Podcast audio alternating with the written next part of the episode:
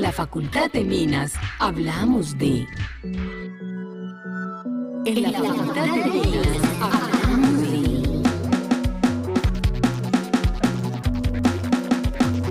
de... Ingeniería para la vida, innovación, igualdad de oportunidades, emprendimiento, diversidad, pensamiento complejo, equidad de géneros, ética del cuidado, proyectos con para los territorios, investigación, ecología de saberes, campus sostenible, pensamiento crítico, cosmovisión sistémica. En la Facultad de Minas hablamos de... Hablamos de Ingeniería del cuerpo humano, crecimiento del endometrio y menstruación. Hola a todas y todos, nuevamente estamos acá acompañándolos en este nuevo episodio de este podcast.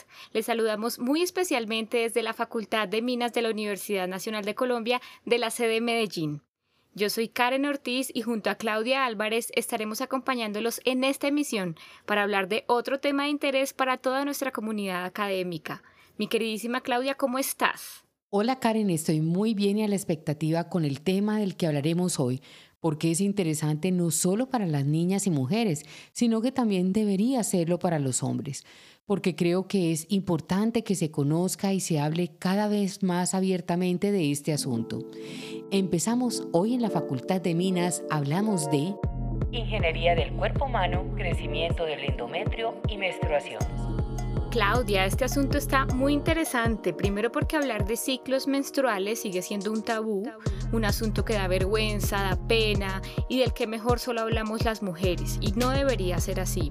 Todos y todas debemos conocer cómo funcionan nuestros cuerpos, porque eso nos permite, en el caso de las mujeres, reapropiarnos de nuestro primer territorio de autonomía y en el caso de los hombres, conocer esta dimensión femenina del cuerpo y acercarse a saber cómo funciona para comprender mejor a las mujeres que los rodean. Sí, Karen, y es que realmente es un asunto que está atravesado por muchos prejuicios culturales que nos han impuesto, porque desde que somos niñas nos enseñan que de eso casi no se habla, que es mejor mantenerlo en secreto porque son cosas de mujeres, que la menstruación es sucia, que no se debe notar nunca que estás en esos días como coloquialmente le decimos.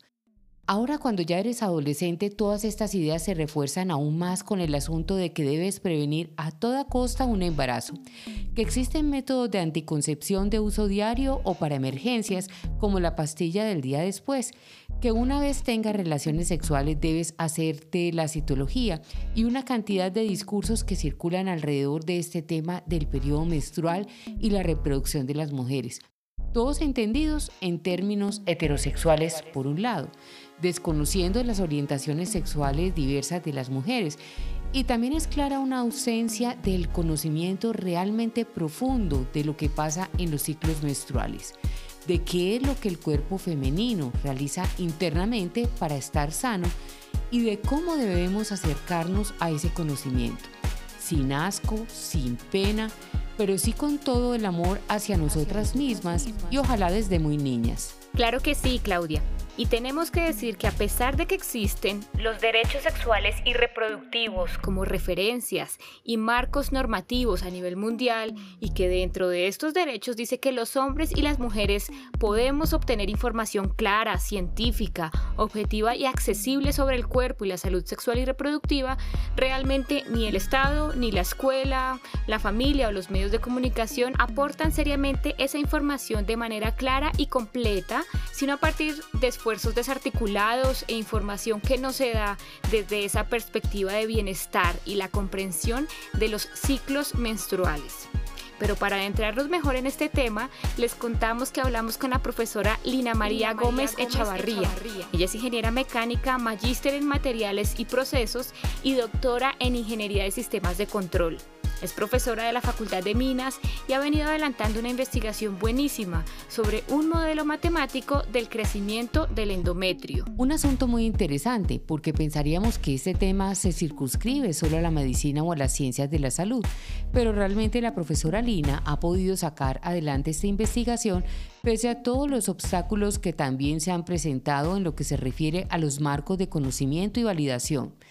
Pero escuchemos la voz de la profelina explicándonos cómo fue ese proceso de articulación con profesionales de la medicina.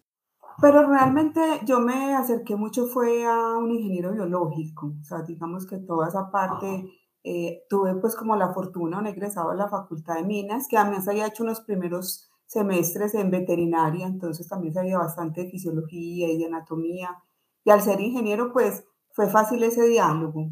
Que si nos dimos cuenta con el área de la medicina, que en general ha estudiado mucho a la mujer y su cuerpo desde la patología. O sea, se sabe muy poco cómo funciona una mujer sana. Entonces, cuando uno empieza a investigar todos estos temas de la menstruación, pues en particular está todo el tema de pastillas anticonceptivas, cuáles son sus efectos, que la endometriosis, los ovarios poliquísticos, pero descríbame un ciclo menstrual sano.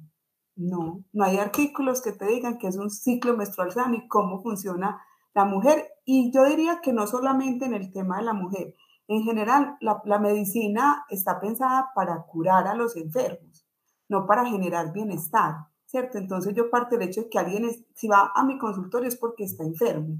Entonces esa es como mucho la mirada de los papers que encontrábamos en medicina y nos costaba encontrar como artículos que hablaran de cómo es una mujer sana. Nos encontramos fue con un libro de una naturópata canadiense, que es Lara Bryden, que ella sí escribe un libro que se llama Cómo reparar tu periodo menstrual y donde escribe que es pues todo el ciclo menstrual sano, pero era difícil encontrar información sobre la parte sana. Afortunadamente encontramos unas mediciones de endometrio, de cómo crecía el endometrio, hay 100 mujeres que no planificaban, que no eran sanas, pues y dijimos, ay, qué rico, tenemos datos para validar nuestro modelo. Pero en general la mayoría de información estaba relacionada con todas las patologías alrededor del ciclo menstrual, ¿cierto? Endometriosis, eh, el tema de, de la fertilidad, eh, preocupa mucho. De hecho, cuando nos estuvieron revisando el artículo, pues aparecían muchas preguntas como relacionadas con, con ese tema. Bueno, ¿y esto cómo aporta? Pensando más como en hacer inseminación in vitro, porque el problema en este momento con todo ese tema de, de fertilidad está en que, bueno, hacen la, la fertilización in vitro y después introducen eh, ese primer como embrión, pero puede que se pegue o no se pegue al endometrio. Entonces hay como muchas preguntas alrededor del endometrio pero realmente lo que nosotros queríamos describir es qué es un cuerpo sano. O sea, ese siempre ha sido como mi intención en todo este, digamos, como marco referencial que he llamado la ingeniería del cuerpo humano, es describir el, el humano sano. Y realmente vemos eso, que la medicina se aboca mucho es a las patologías. A veces no sabemos cómo funciona lo sano. Estamos de acuerdo con la profesora Lina en que a veces la medicina está bastante limitada frente a la concepción del bienestar y allí es donde la ingeniería del cuerpo humano adquiere toda la relevancia, porque se acerca a medir y determinar un análisis investigativo sobre el cuerpo sano. Sin embargo, no es muy común que desde la ingeniería se aborde este objeto de estudio, ¿no, Claudia? Sí, Karen, creo que culturalmente se entiende que la ingeniería se ocupe más de asuntos de estudios de materiales o el desarrollo de grandes procesos industriales, pero mira cómo es interesante que se tejan estos diálogos entre diversas disciplinas. Ahora bien, me parece importante que continuemos entendiendo las características del estudio de la profesora Lina y su acercamiento al tema del crecimiento del endometrio y la importancia de ovular. Pero escuchemos su relato. Pero entonces ahora ya pues abocándome a este estudio pues que es bastante profundo en ese tema porque nosotras inicialmente montamos un modelo hormonal que es desarrollado pues por otros autores y que por cierto está súper desarrollado, empiezan sus desarrollos desde el año 72, porque obviamente si se entiende el hormonal, pues se puede desarrollar todo este tema de la anticoncepción, ¿cierto? Y precisamente, que era una de las preguntas que me hacías, ese tema, cuando veíamos que había mucho de, la parte hormonal, nos dimos cuenta que, por ejemplo, no se sabía practicar, se sabía muy poco del endometrio. Y por eso decidimos hacer un modelo sobre el crecimiento del endometrio, porque decíamos, la parte hormonal ya está. Entonces, en la parte hormonal nos apropiamos de un modelo de la literatura. Hay muchos, nos apropiamos, digamos, de uno que es relativamente simple y da buenos resultados. A nosotros nos interesaba tener una buena señal del estrógeno y la progesterona, que son las variables que ingresan o las que hacen que el endometrio crezca o no crezca, ¿cierto? Y eh, aparece otro tema importante y es el tema de la ovulación, porque realmente cuando se ovula es cuando se produce la progesterona. Y yo siempre digo que la progesterona es la protagonista de la novela en las mujeres. Entonces lo que se está diciendo en este momento es que el quinto signo vital en la mujer es la ovulación. Entonces con las pastillas además hay un truco que yo siento que es muy cruel y es que creemos que menstruamos. porque claro, uno deja de consumir las pastillas y uno ve un sangrado, uno ve una sangre, entonces ahí estoy menstruando, entonces estoy súper regular y soy cíclica. Entonces, no, una mujer que toma pastillas no menstrua. O sea, esa es como la primera mentira que nos tenemos que sacar de la cabeza. Eso no es menstruación, porque la menstruación precisamente es un tejido endometrial, obviamente pues con algo de sangre. Pero cuando se toma anticoncepción hormonal, el endometrio es muy pequeño, prácticamente no hay endometrio. Ese fue precisamente una de las gráficas pues, que tenemos en el artículo. Nosotros vemos cómo crece el endometrio frente a condiciones de estrógeno y progesterona en una mujer sana y cómo crece el endometrio cuando se está teniendo pastillas y creo que el anillo vaginal fueron los que utilizamos. Y hay mediciones en la literatura de ese endometrio y realmente se podría decir que no hay endometrio cuando hay anticoncepción hormonal. Entonces lo que se sangra durante ese es un sagrado ficticio y no es menstruación, porque la definición de menstruación está relacionada con el endometrio. Karen, ¿tú sabías que cuando se planifica no hay ciclo menstrual porque el endometrio cambia su tamaño y es casi inexistente? Pues la verdad que no, Claudia, porque siento que a pesar de que algunas mujeres todos los meses experimentamos el periodo menstrual, es poco lo que lo estudiamos y conocemos a profundidad. Otro aprendizaje que nos dio la charla con la profesora Lina fue que la ovulación es un proceso muy importante para el cuerpo femenino, porque se crea el cuerpo folicular y se genera la progesterona, que trae mucha salud, como por ejemplo absorber el calcio, disminuir la depresión y además es antiinflamatoria, entre muchas otras bondades. Claro, y cuando planificas muchas veces no te comentan los efectos de profundidad que tienen esas pastillas en esa inhibición de la progesterona. Incluso hoy en día no le comentan a las mujeres jóvenes todas estas implicaciones que tiene tomarse una píldora, como nos dice la profesora Lina. Entonces sí es preocupante ese tema de esa anticoncepción y que por el contrario se, quiera antes ampliar.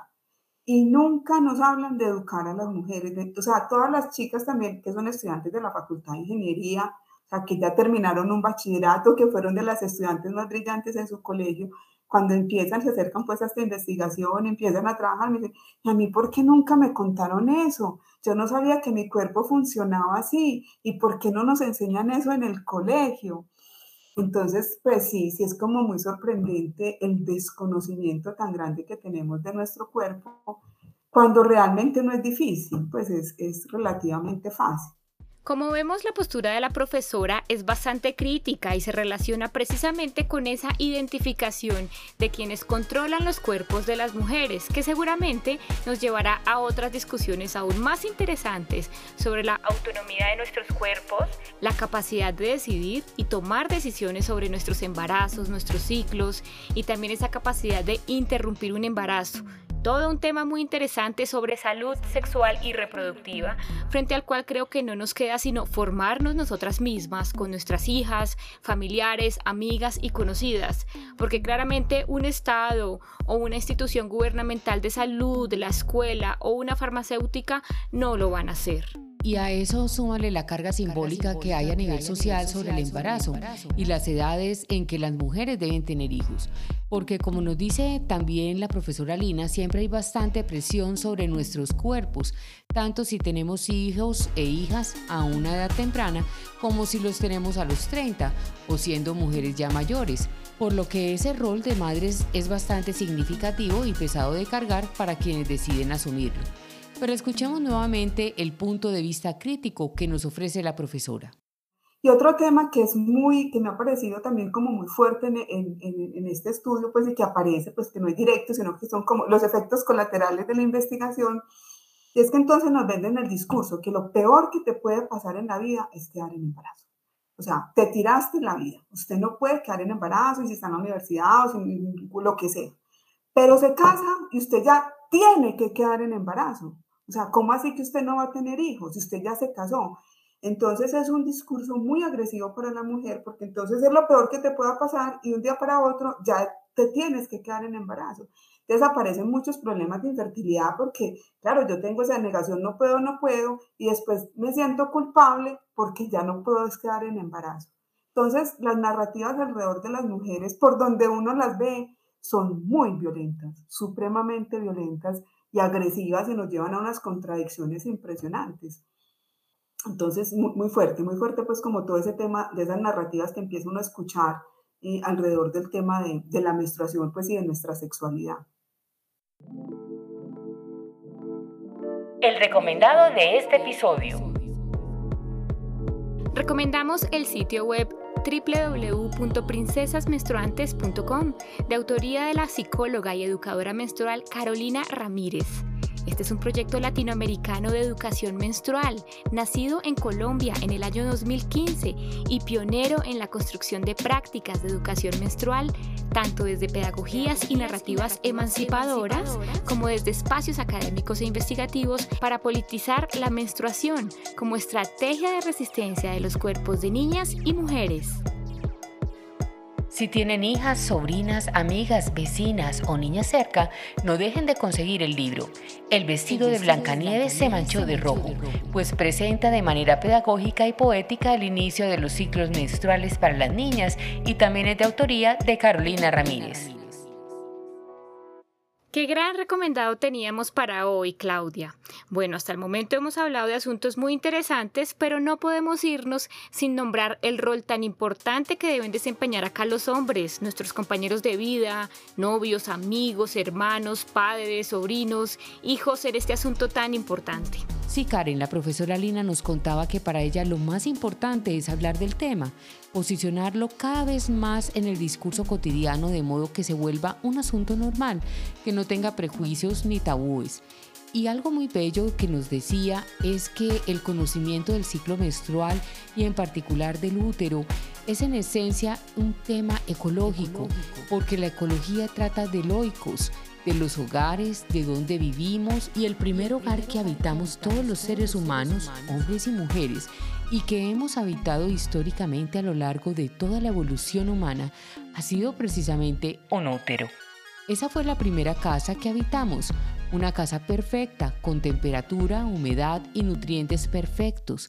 Entonces es deber de todos conocer la profundidad, además de cuidarla, porque así como ese fue nuestro primer hogar, puede ser el hogar de nuestros hijos, sobrinos, etc. Y en la medida en que más hombres y mujeres conozcamos bien ese hogar, ese oikos y lo cuidemos, vamos a fortalecer también esos lazos maternales, por lo que es un asunto en el que se integra también la psicogenealogía y la memoria familiar de cada ser humano. Gracias a la entrevista que tuvimos con la profesora Lina María, entendimos que debemos avanzar en la comprensión de que las mujeres somos cíclicas y que ovular es el centro de la salud de la mujer y es uno de los procesos más complejos, pero también más maravillosos de la salud femenina.